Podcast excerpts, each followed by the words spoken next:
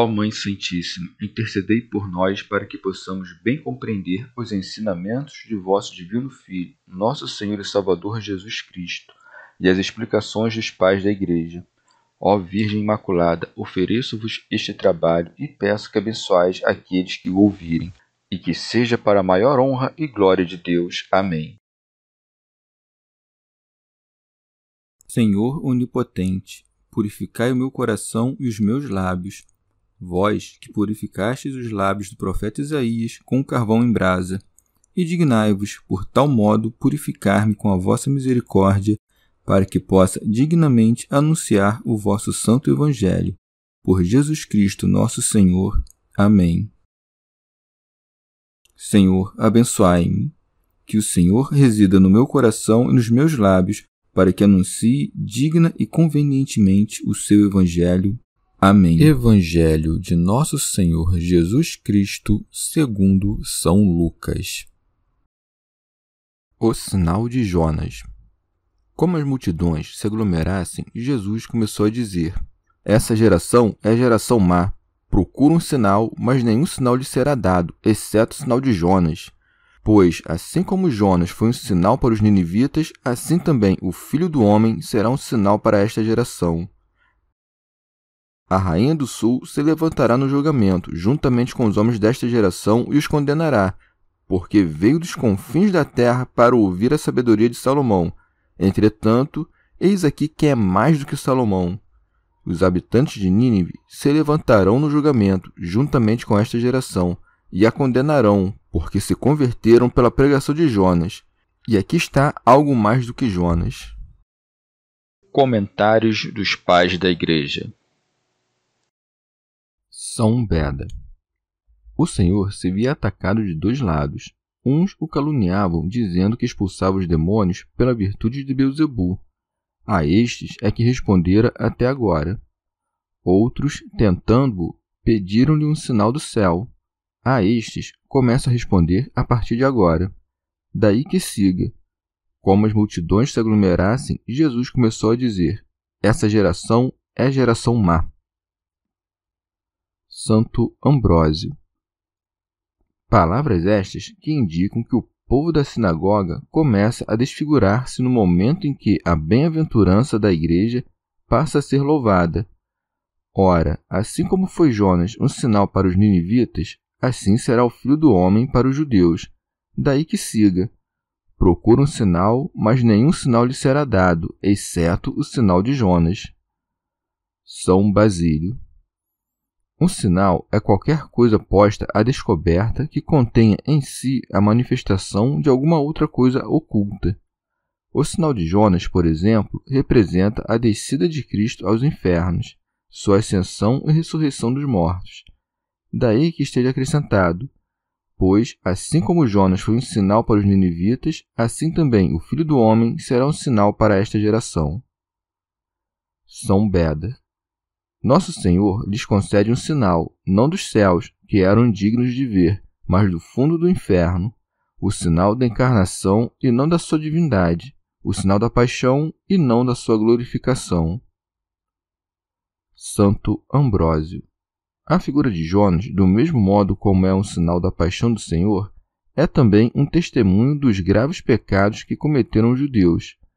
Nele podemos notar tanto a profecia da divina majestade e o juízo da divina piedade, pois o exemplo dos ninivitas tanto nos pressagia a pena quanto nos indica o seu remédio. Daí que nem mesmo os judeus devam desesperar o perdão, desde que queiram fazer penitência.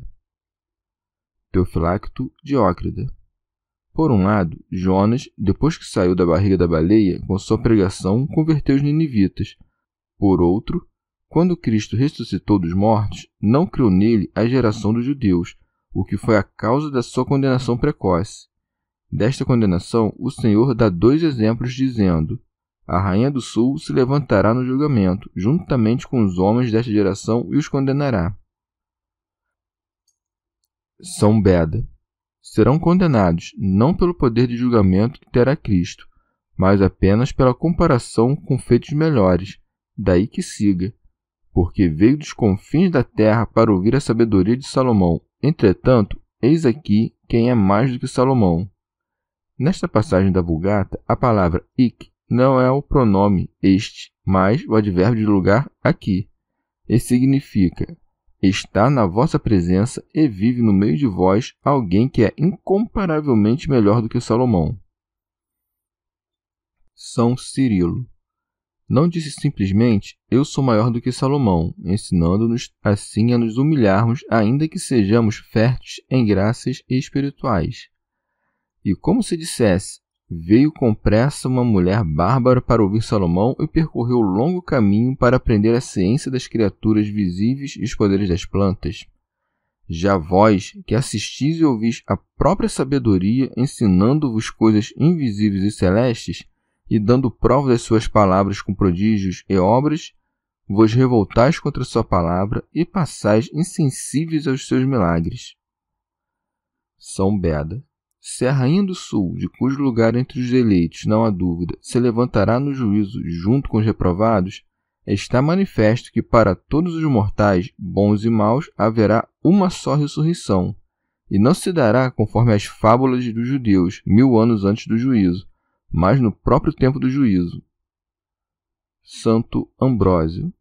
Ao condenar o povo judeu, Nosso Senhor expressa de modo esplêndido o mistério da Igreja que é semelhante à rainha do sul, se reúne desde todos os cantos da terra a fim de adquirir a sabedoria e ouvir as palavras do pacífico Salomão. E é uma verdadeira rainha, pois seu reino é indiviso e cresce da combinação de povos diversos e distantes num só corpo. São Gregório de Nissa Assim como a rainha do sul era rainha dos etíopes e vinha de um reino distante, do mesmo modo, a Igreja dos Gentios, no princípio, era negra e afastada do conhecimento do verdadeiro Deus.